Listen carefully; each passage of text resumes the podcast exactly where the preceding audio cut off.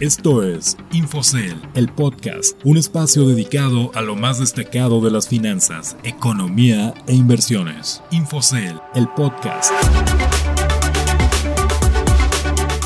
Hola, los saludo con gusto, soy Ricardo Legorreta y les doy la bienvenida a Infocel, el podcast, un espacio dedicado a las noticias de economía y finanzas más destacadas de la semana, así como consejos de inversión.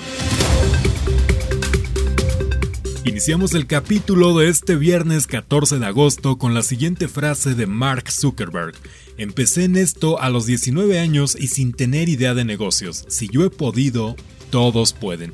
Y vaya que se ha podido y sus aspiraciones y ambiciones van siempre más allá. Para muestra, la nueva función de Reels en Instagram, cuyo objetivo es hacer a un lado la popularidad de TikTok, tal como sucedió en su momento con Snapchat. Y ahora, ¿qué les parece si vamos con un resumen de lo más destacado en los últimos días? Economía, finanzas y mercados. La Junta de Gobierno de Banco de México cumplió. Al final decidió recortar, como esperaban inversores y analistas, su tasa de referencia de 5 a 4.5%, el décimo recorte seguido. En esta ocasión, sin embargo, uno de los cinco miembros de la Junta de Gobierno del Banco Central se opuso a recortar esa tasa. El o ella solo quería reducirla en 0.25 puntos porcentuales. Aún así, algunos analistas apuestan por al menos un ajuste adicional más, quizá de menor proporción, para tratar de inyectarle una dosis extra de estímulo a una economía que apenas parece empezar a levantar la cabeza después de un trimestre de terror en materia de actividad. Por otro lado, México generó cierta esperanza de que las calamidades de COVID-19 podrían tener un remedio relativamente pronto.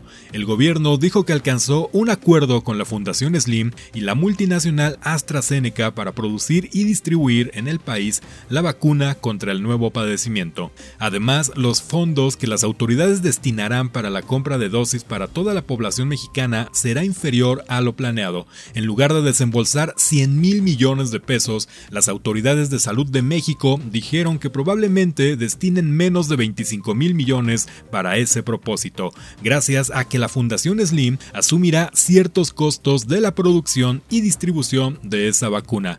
A pesar de las buenas noticias, las autoridades de salud pidieron no lanzar las campanas al vuelo, ya que aún existe el riesgo de que el prototipo de AstraZeneca no sea exitoso, además de que todavía tomará tiempo hasta el inicio del próximo año para que comience la inmunización de la población. Y por otro lado, la campaña del Buen Fin que nació en 2011 como un esfuerzo para impulsar la economía del país, se mantendrá para noviembre sin modificar su fecha de realización y posiblemente durará más días que los usuales cuatro del fin de semana largo. José Manuel López Campos, presidente de Concanaco Servitur, descartó la posibilidad de adelantar ese fin de semana promocional, luego de que Carlos Salazar Lomelín, presidente del Consejo Coordinador Empresarial, sugiriera la posibilidad de realizar el buen fin en agosto o septiembre para propiciar un aumento en el consumo. Para López Campos se trata de un evento estacional que coincide con el fin de semana de puente del 20 de noviembre y con el adelanto del pago del aguinaldo de muchos trabajadores del gobierno, lo que les permite tener liquidez para comprar. Les recuerdo que estas y otras noticias las pueden consultar directamente desde la terminal de Infocel y en sentidocomún.com.mx. Consejos de inversión. Llegó el momento de los consejos para invertir de forma sencilla y hoy les comparto algunas reglas simples para hacerlo con éxito. Antes que nada, debes comenzar con expectativas realistas. El camino hacia la riqueza no va recto desafortunadamente. Debes aceptar que los rendimientos superiores que se obtienen al invertir en acciones tienen un costo, soportar los inevitables altibajos en el mercado y los precios de las acciones que elijas. Si no estás preparado para la volatilidad, tendrás la tentación de a la primera que experimentes una gran caída.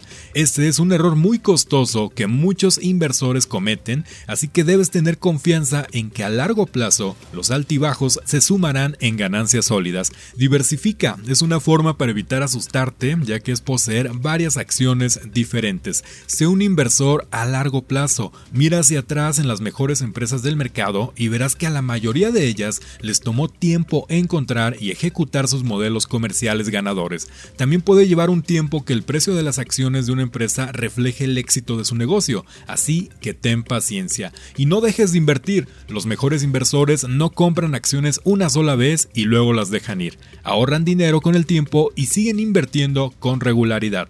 Si quieren saber más de consejos de inversión, los invito a participar el próximo 18 de agosto en nuestro webinar Trade Mania en México, perspectivas y tendencias de plataformas de trading. Contaremos con la presencia de Luis Tinajero, director de Bursanet, Miguel Elú, exdirector de AxiTrade, Neptalí Gómez, subdirector interbursátil en Banorte y como moderador Miguel García, co-CEO de Infocel. Para registrarte de forma gratuita, visita nuestras redes sociales donde encontrarás más información en Facebook e Instagram arroba Infocel oficial y en Twitter arroba Infocel. Les agradezco que nos hayan acompañado en un episodio más y los espero el próximo viernes con la información más destacada de economía, finanzas e inversiones. Soy Ricardo Legorreta y a nombre de todos los Infocellers les deseo un excelente fin de semana. Esto fue Infocel, el podcast. Que estén muy bien.